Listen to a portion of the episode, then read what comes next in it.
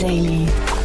Nachmittagsupdate. Ja, herzlich willkommen nochmal zurück zu Startup Insider Daily. Mein Name ist Jan Thomas und wie heute Vormittag angekündigt, wir haben Daniel Karschap zu Gast. Er ist der CEO und einer der drei Founder von Schoko. Ein richtig, richtig krasses Unternehmen. Da gab es gerade eine 100 Millionen Dollar Runde.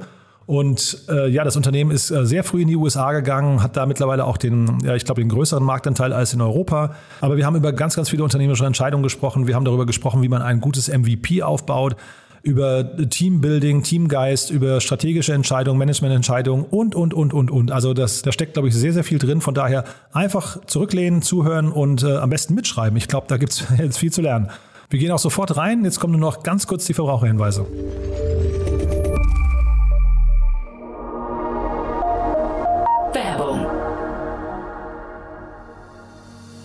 Diese Folge wird präsentiert von Safdesk, der digitalen Buchhaltungssoftware. Die Gründer Fabian Silberer und Marco Reinbold hatten es sich zum Ziel gesetzt, Selbstständigen und Kleinunternehmern den Arbeitsalltag zu erleichtern. Als Söhne von Selbstständigen kennen sie das Problem der nervigen Buchhaltung und haben daher eine Plattform geschaffen, auf der Unternehmer ihre Finanzen stets im Blick haben und mit der die Buchhaltung einfach von der Hand geht. Sichere dir jetzt 100% Rabatt auf die ersten sechs Monate auf www www.safdesk.de slash startupinsider.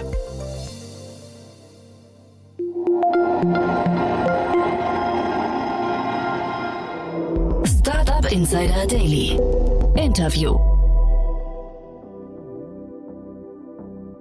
Jetzt zu Gast Daniel Kaschab, CEO von Schoko.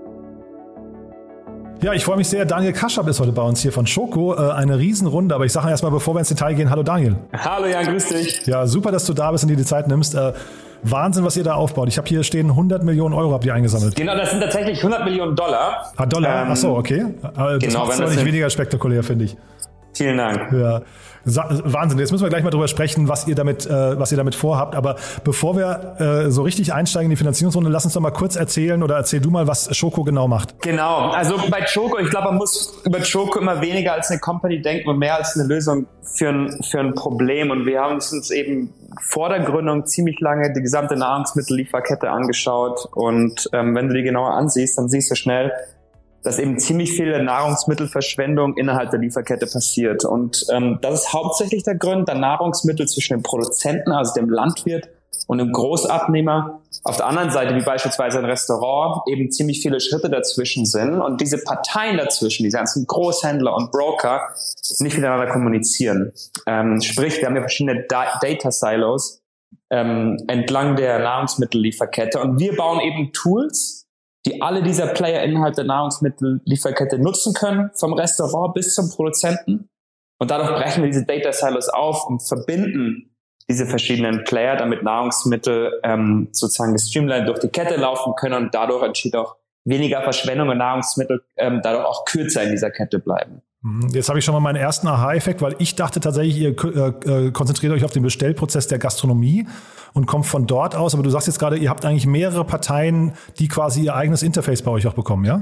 Ganz genau. Das heißt, das Frontend ist für die Gastronomie, das ist sozusagen der Endkonsument, ja, das ist sozusagen der Einkäufer. Und, und der von der Gastronomie triggert auch die Transaktion.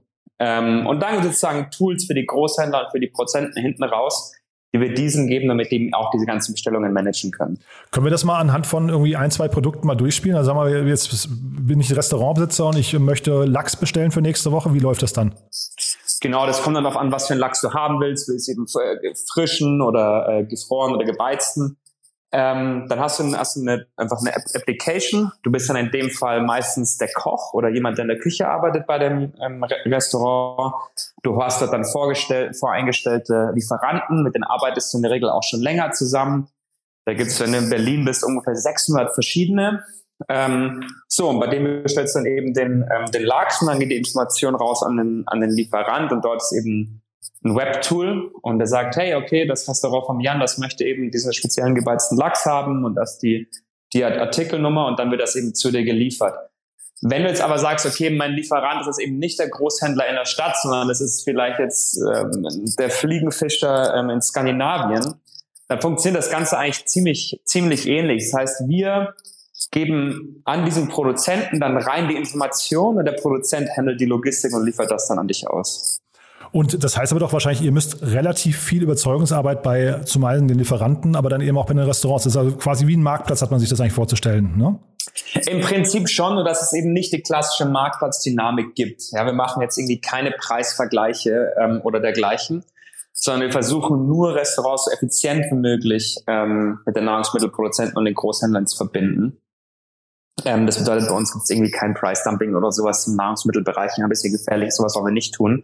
Dass wir dann eher, eher in die falsche Richtung schießen.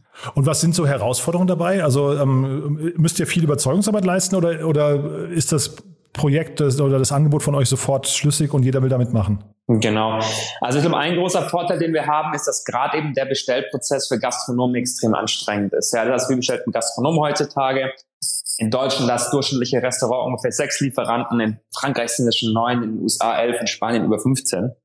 Und dementsprechend haben die eben einen für Gemüse, einen für Frische, einen für Frozen, einen für Dry und so weiter.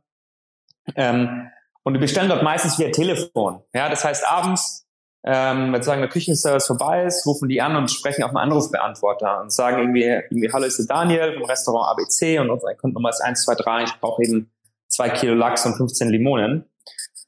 Und jetzt sprichst du eben bei sechs Lieferanten irgendwie jeweils 50 Produkte drauf. Es dauert einfach anderthalb Stunden. Und das ist schon mal irgendwie doof für dich. Aber des Weiteren ähm, passieren einfach auch viele Fehler. Na, ich meine, du legst dir auf und sagst, oh mein Gott, habe jetzt eigentlich gerade Zitronen bestellt, ja oder nein? Und weil wir dann jetzt eben ein Tool geben, mit dem die Köche innerhalb von zehn Minuten bestellen können, irgendwie im Bus auf dem Weg nach Hause, anstelle irgendwie noch anderthalb Stunden Anrufe zu tätigen, hilft das in Restaurants einfach auch super viel. Ja, das heißt, ähm, normalerweise, wenn wir in Restaurant reingehen und sagen, hey, schau mal, du kannst von allen deinen Lieferanten mit Schoko bestellen, ähm, die ganze, der ganze Bestellprozess ist wesentlich einfacher für dich, dann sind wir eigentlich schon drin. Also es hilft den Restaurants tatsächlich einfach auch viel Zeit zu sparen auf einer ganz persönlichen Ebene. Mhm. Genau, das ist sozusagen unsere Aufgabe. Also Zeit und Convenience sind eigentlich so die Themen, wenn ich es richtig verstehe. Ne? Ähm, weil äh, du hast ja gerade schon gesagt, ihr seid nicht ein Pre Preisvergleich, weil das wäre jetzt die nächste logische Stufe, dass man sagt, naja, da gibt es jetzt mehrere Anbieter für gebeizten Lachs und mhm. jetzt kannst du dir quasi unter denen nochmal aussuchen, welche der günstigste ist. Vielleicht das tut ihr aber nicht, ne? Genau, das, das, das tun wir nicht. Das heißt, bei uns wird es so rein um Value Creation. Das heißt, im ersten Step tatsächlich die Convenience, welche du erwähnt hast. Im zweiten Schritt sind, sind dann aber auch andere ähm, Komponenten mit der Bestellung verbunden, wie zum Beispiel die Bezahlung. Ja, jetzt will ich jetzt zum Beispiel als Restaurant, kaufe ich jetzt einen Wein ein, der wird mir dann auch heute geliefert. Und jetzt zahle ich auch heute, aber die zwei Kisten Wein verkaufe ich vielleicht erst für die nächsten zwei Wochen. Das heißt, ich habe eine Kapitallücke.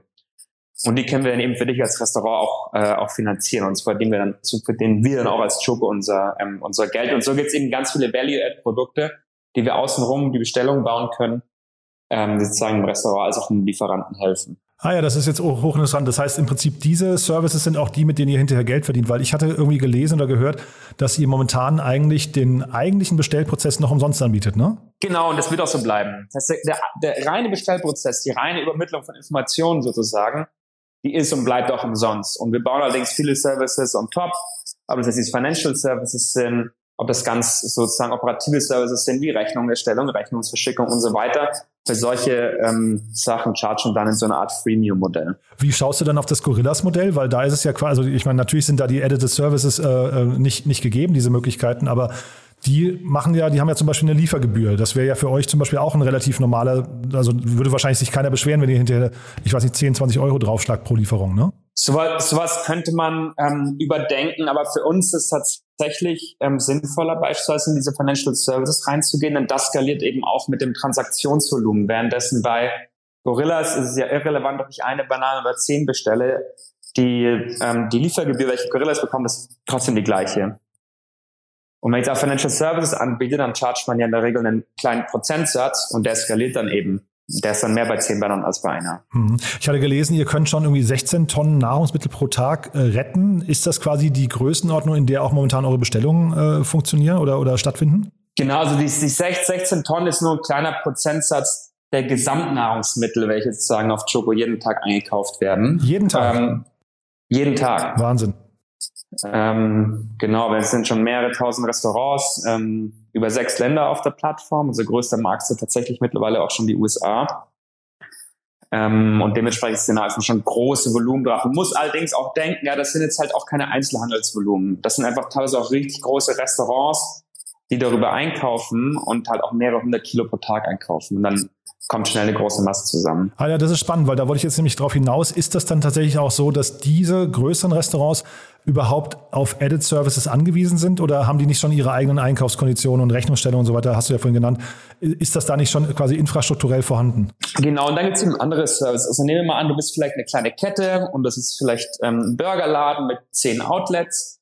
Dann sind andere Services für dich relevant, weil zum Beispiel willst du dass vielleicht deine Outlets ähm, unabhängig bestellen können, aber du willst trotzdem wissen, was bestellt wird, du willst auch vielleicht eine konsolidierte Rechnung bekommen, du willst vielleicht auch managen, wer welche Rechte hat, bestimmte Produkte zu bestellen oder Lieferanten zu ändern. Und dann können wir eben sozusagen diese mehr operativen Services für dich anbieten. Mhm, total interessant. Jetzt hast du gerade an, äh, erwähnt, ihr seid in die USA gegangen, schon sehr früh, mhm. wenn ich es richtig verstanden habe, ne? Ja, genau. Ich glaube, da waren wir so sieben Monate alt, als wir rübergegangen sind. Man sagt ja eigentlich immer, also irre, ne? Man sagt ja immer, man soll eigentlich erst skalieren, wenn das, wenn das quasi das Produkt steht. Wart ihr nach sieben Monaten schon so weit? Nee, also fair, fairerweise nicht. Ähm, bei, uns, ja, ich meine, man, man, muss aber auch, man muss aber auch pragmatisch sein. Ich glaube, wo, wo wir recht viel Glück gehabt haben, ist, dass wir relativ früh starken Product Market Fit gehabt haben.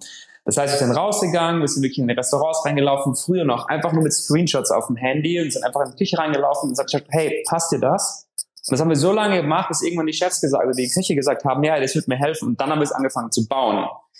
Und dann hat mit tatsächlich schon sehr, sehr starkes Engagement mit einer sehr frühen Vision vom Produkt. Ähm, das heißt, sehr starkes Engagement. Hier reden wir echt von 20, 30 Bestellungen im Monat vom Restaurant. Also die machen wir fast jeden Tag auf.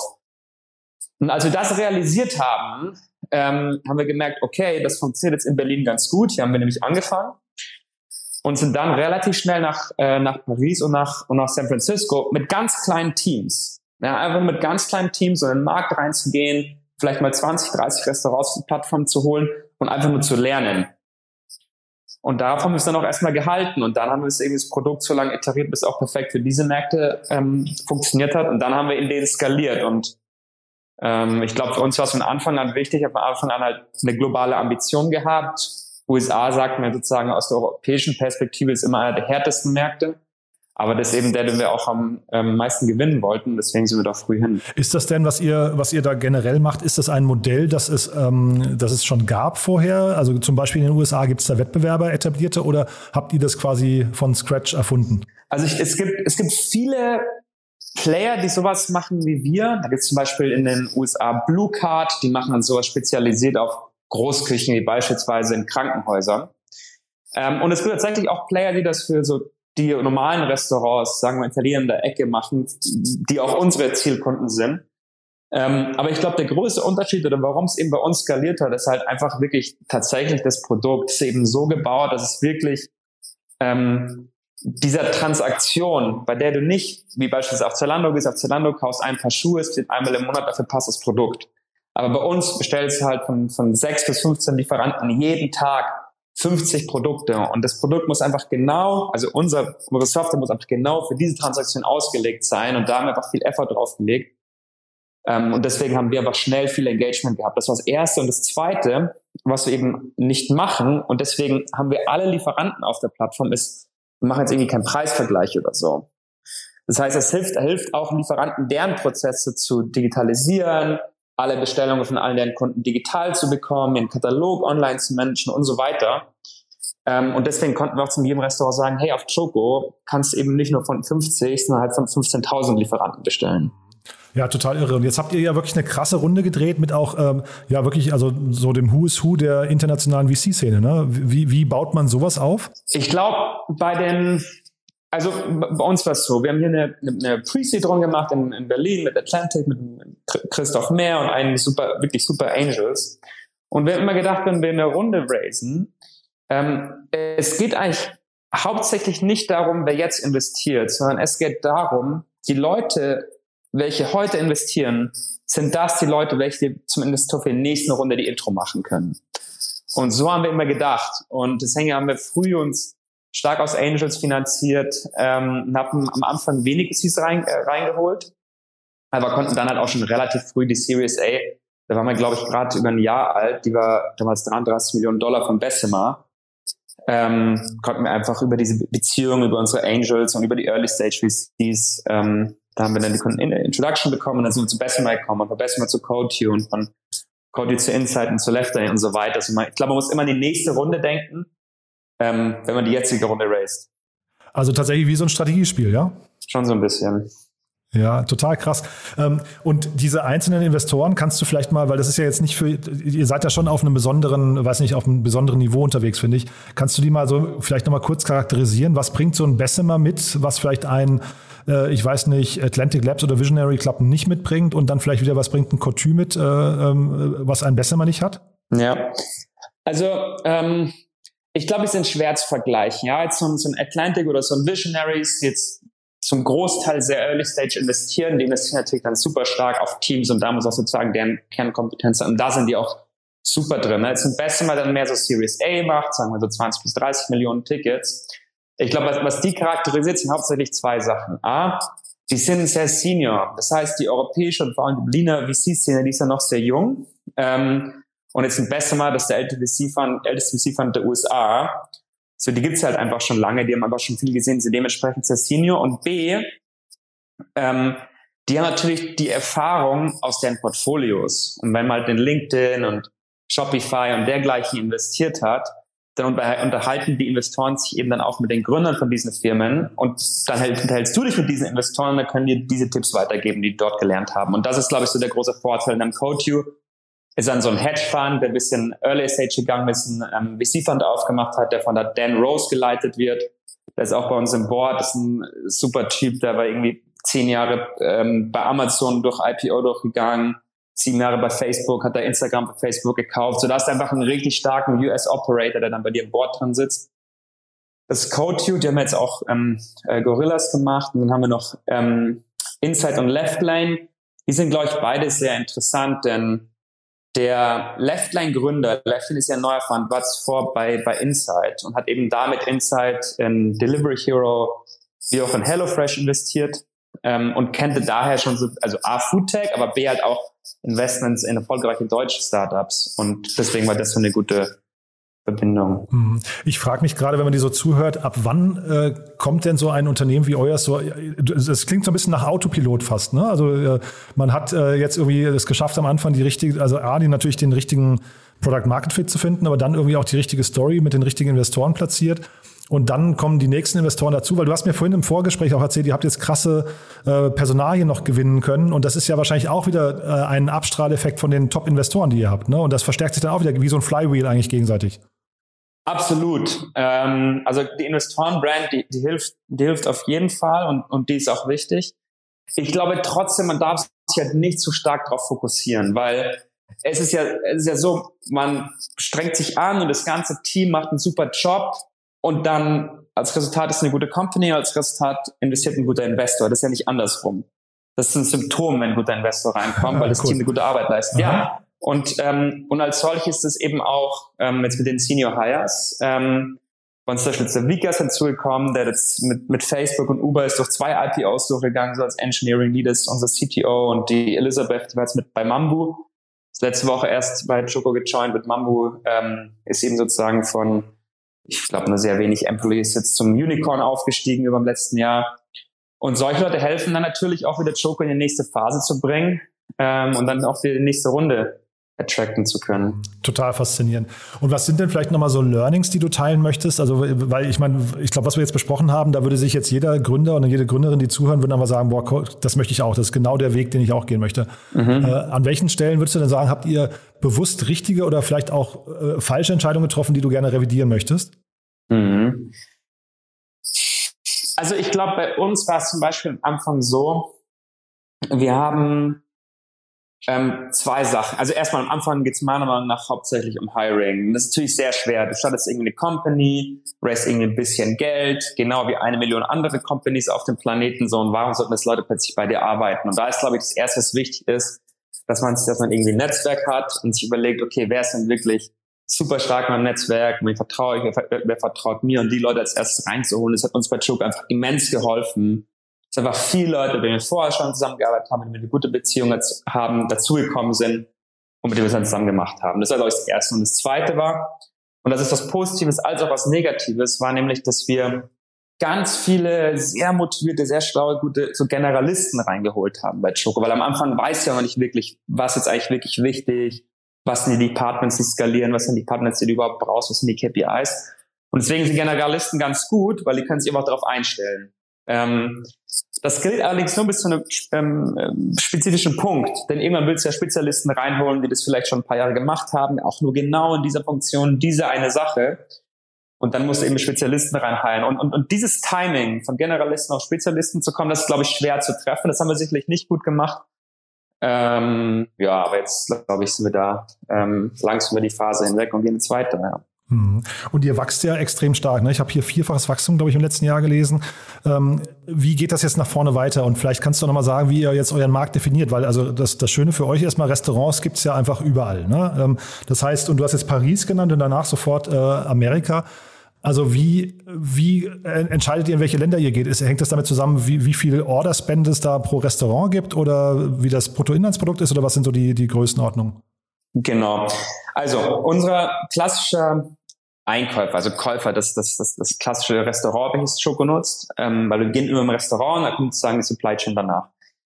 Das ist ein Restaurant, das sozusagen über alle Klassen hinweg, von irgendwie einem drei, drei Michelin-Sterne-Restaurant bis irgendwie zur ähm, Falafelbude in Berlin ähm, und alles dazwischen, genau.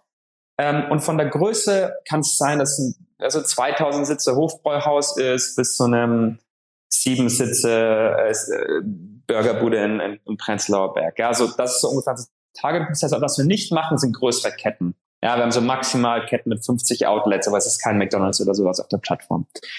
Das ist unser Markt. Das heißt, das erste Kriterium, wenn wir uns Märkte anschauen, sind, okay, wie viele von diesen, wir nennen die Individual Restaurants, gibt's denn da überhaupt? Ähm, das erste Kriterium. Das zweite Kriterium ist, wie dicht ist eine Stadt? Denn wenn eine Stadt hat, die sozusagen sehr spread out ist, wie beispielsweise LA, dann ist es für die Logistik sehr viel mehr challenging, als wenn ich eine Stadt habe, die sehr dense ist, wie zwischen New York, wo ich eben in einem Block zehn Restaurants habe, wo ich in LA vielleicht zwischen Restaurant, Restaurant mal 20 Minuten fahren muss. Das ist, glaube ich, ein zweites Kriterium. Und das dritte ist was auch die Marktgröße. Und das vierte, was die strategische Relevanz. Jetzt zum Beispiel Frankreich bzw. Paris hat mit Rangis den größten Großmarkt der Welt. Das heißt, auf Franchise eine Vertretung zu haben, ähm, dort auch anerkannt zu sein, ist einfach, hat einfach eine strategische Wichtigkeit und das würden wir dann auch holen, ja. Wir sind jetzt präsent in sechs Ländern, das heißt die USA und sechs Ländern in, ähm, in Europa und, und in, innerhalb sozusagen Europa und USA dann mit 29 größten Städten. Und wir wollen jetzt auch innerhalb sozusagen dieser Länder, dieser Städte ähm, erstmal skalieren, bevor wir nächstes Jahr in weitere Länder öffnen. Und wie verteidigbar siehst du das Ganze? Weil also habt ihr jetzt quasi auch äh, Druck von, vom Markt her, weil du Angst hast, dass vielleicht aus anderen Ländern nochmal jemand kommt, der das kopiert? Ja, also wir hatten ja tatsächlich ähm, eine Zeit lang relativ viel Competition, auch von unseren Freunden von, von Rocket, die da irgendwie gleich vier Copycats gleichzeitig gestartet haben, also wirklich vier. Du kommst auch von so, Rocket, ne? Deswegen mache ich, ja? Ja, ja, genau, ich musste mich auch erstmal äh, im Kopf kratzen, aber so ist es halt. Ähm, und dem auf jedem Kontinent direkt zum Beispiel eine Copycat gestartet. Und wir hatten einen Vorteil, und das ist, dass am Anfang war Covid natürlich äh, sehr challenging für alle von uns. Und wir haben am Anfang von Covid gesagt, okay, schau mal, das ist jetzt so viel Uncertainty im Markt. Ähm, es gibt irgendwie keine, keine richtige und, und falsche Strategie, sondern man muss eigentlich jetzt eine Grundsatzentscheidung machen. Und die Grundsatzentscheidung ist man hier, okay, ist man jetzt hier irgendwie, um zu, um Winterschlaf zu machen oder um einfach nur zu existieren oder um zu leben oder ist man halt hier, um, um zu gewinnen und um zu wachsen? Wir sind das Letztere gegangen und haben dementsprechend durchweg, durch jeden Lockdown hindurch ähm, investiert, unsere Prozesse umgestellt, unser Produkt umgebaut, um einfach sozusagen der veränderten Umgebung uns anzupassen.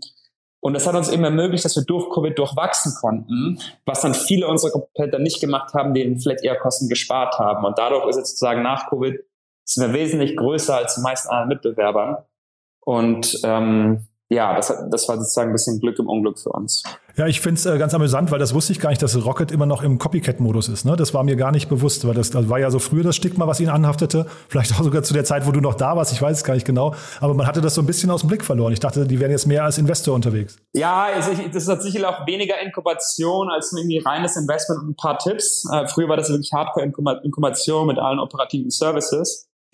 Ähm, aber passiert noch an der einen oder anderen Stelle definitiv. Mhm. Und äh, vielleicht hängt das auch dann ein bisschen mit der Frage zusammen, die ich dir noch stellen wollte zum Netzwerk, weil ich hätte jetzt gedacht, dass du wahrscheinlich so Leute wie den Dominik äh, Richter zum Beispiel oder mhm. David Brunier äh, von Flash äh, Coffee oder so, mhm. Äh, dass das, also das, die kommen ja alle so ein bisschen aus dem Rocket-Umfeld, ne? Oder auch mhm. äh, selbst Delivery Hero hat ja irgendwie auch eine Rocket-Beteiligung oder war eine Rocket-Beteiligung mhm. zum Teil dass das also quasi Leute sind, mit denen du dich vielleicht auch sehr eng austauschst über den ganzen Foodmarkt und was da geht und was da nicht geht. Absolut. Also Dominik Richter von HelloFresh ist auch einer unserer ersten Angels.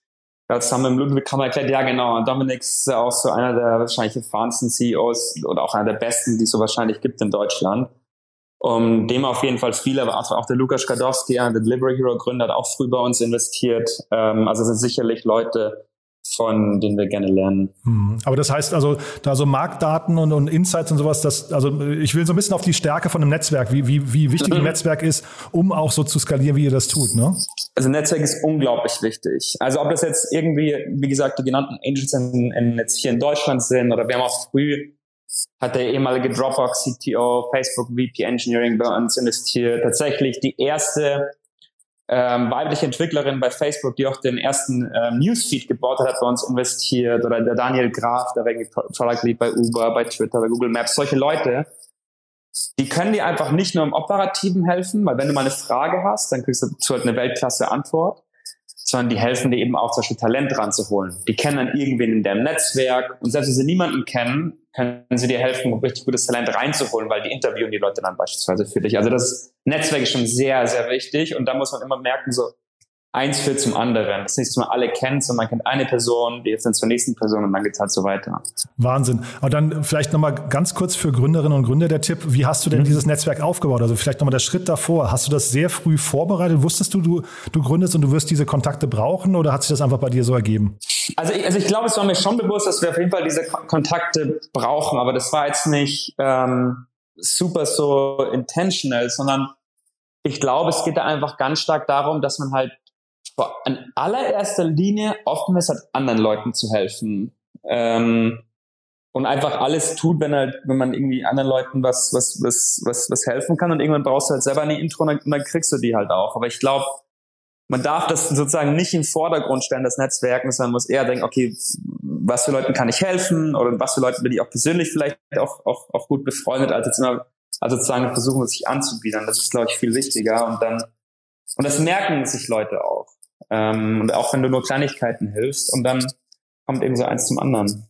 Super. Also Daniel, sehr, sehr beeindruckend, was ihr da aufbaut, muss ich sagen. Du hast mir im Vorfeld auch gesagt, ihr sucht gerade noch Leute, ne? Oh ja, wir suchen einige Leute. Ob es in Engineering ist oder im Produkt, allerdings auch in unseren Märkten. Das heißt, in der Expansion suchen wir gerade viele Leute, wirklich in fast jedem Land.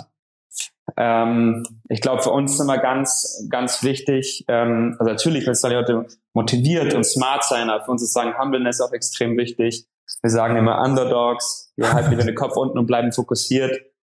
Ähm, genau, also jeder, der Lust hat, meldet euch bitte bei uns. Ja, also Humble und Underdogs, wie würdest du denn eure Kultur beschreiben im Team? Ja, ich glaube, das, das ist halt so ein bisschen so das, ähm, das Wichtigste. Ja, wir sagen immer so no, no ego. Ähm, und ist, sowas geht, geht glaube ich, bei uns gar nicht, sondern es gibt bei uns ist sehr viel Freundschaft im Team, ist sehr viel Kollaboration im Team. Ähm, Ist auch sehr international. Wahrscheinlich können sogar bei uns im Berlin Office maximal 20 der Leute Deutsch sprechen. Ähm, ja, und ich glaube für uns immer so, wir sagen, okay, schau mal, jetzt eine Company zu bauen, natürlich ist es anstrengend, natürlich ist es viel Arbeit und da gibt es auch keinen Weg drumherum, aber so, wir, wir, wollen die Journey auch genießen, ja, das heißt, wir wollen auch Spaß haben bei dem, was wir tun ähm, und das ist uns, glaube ich, wichtig. Super. Und dann vielleicht das allerletzte Frage, fast forward, mal so zwei, drei Jahre, also weil ihr wachst ja jetzt, wie gesagt, sehr stark. Du hast gesagt, ihr wollt euch den Standorten erstmal etablieren, aber mhm. ähm, klingt das jetzt schon nach einem, nach einem Börsenkandidat oder wer könnte sowas mal kaufen oder, oder wo siehst du euch in zwei, drei Jahren? Ja, also ich glaube, ich glaube, wir jetzt als, als, als Gründer oder auch allgemein als Schoko, wir sind nicht besonders Exit getrieben, sondern wollen einfach eine richtig gute, wollen eine Weltklasse Company bauen. Ich glaube, darum geht es einfach so um Value Creation. Ähm, wer denkt jetzt, also ehrlich gesagt noch überhaupt nicht über ein IPO nach. So Food ist so ein Riesenmarkt, da kann man noch zig Jahre lang einfach wachsen und, und, und viele Sachen bauen, die sozusagen der gesamten Nahrungsmittellieferkette helfen. Also an sowas denken wir jetzt noch gar nicht. Okay, gut, dann bleiben wir einfach in Kontakt, wenn es bei euch Neuigkeiten gibt. Geld ist sehr ja momentan gerne. sehr günstig, ne? Das könnte ja durchaus sein, wir sprechen uns nochmal. Eventuell, ja. cool. Du, Daniel, hat großen Spaß gemacht. Respekt vor dem, was ihr da aufbaut und auch vor der Geschwindigkeit. Und äh, ja, ich drücke die Daumen und ich freue mich, wenn wir in Kontakt bleiben. Vielen Dank, Jan, fürs Gespräch. Alles Gute. Startup Insider Daily, der tägliche Nachrichtenpodcast der deutschen Startup-Szene. Ja, das war's für heute. Das war's für diese Woche. Das war Daniel Karschap von äh, Schoko. Und ich hoffe, ich habe euch nicht zu viel versprochen. Ich fand es ein richtig cooles Gespräch und damit sind wir, wie gesagt, durch. Ich hoffe, ihr hattet Spaß mit uns. Wie immer die Bitte, wenn euch das gefällt, was wir hier tun, dann äh, könnt ihr euch kurz revanchieren, indem ihr uns auf Apple Podcast oder iTunes eine kurze Bewertung hinterlasst. Es langt, wenn ihr ein paar Sterne anklickt. Äh, damit helft ihr uns am allermeisten, diesen Podcast äh, bekannter zu machen, noch mehr Leute zu erreichen. Oder vielleicht habt ihr auch jemanden in eurem Bekanntenkreis oder, oder Kollegenkreis, den ihr nochmal darüber informieren möchtet, dass es diesen Podcast gibt. Dafür schon mal vielen, vielen Dank und ansonsten freue ich mich, wenn wir uns am Montag wieder hören in alter Frische und dann bleibt mir nur noch euch ein wunderschönes Wochenende zu wünschen und ja, bis dahin. Ciao, ciao.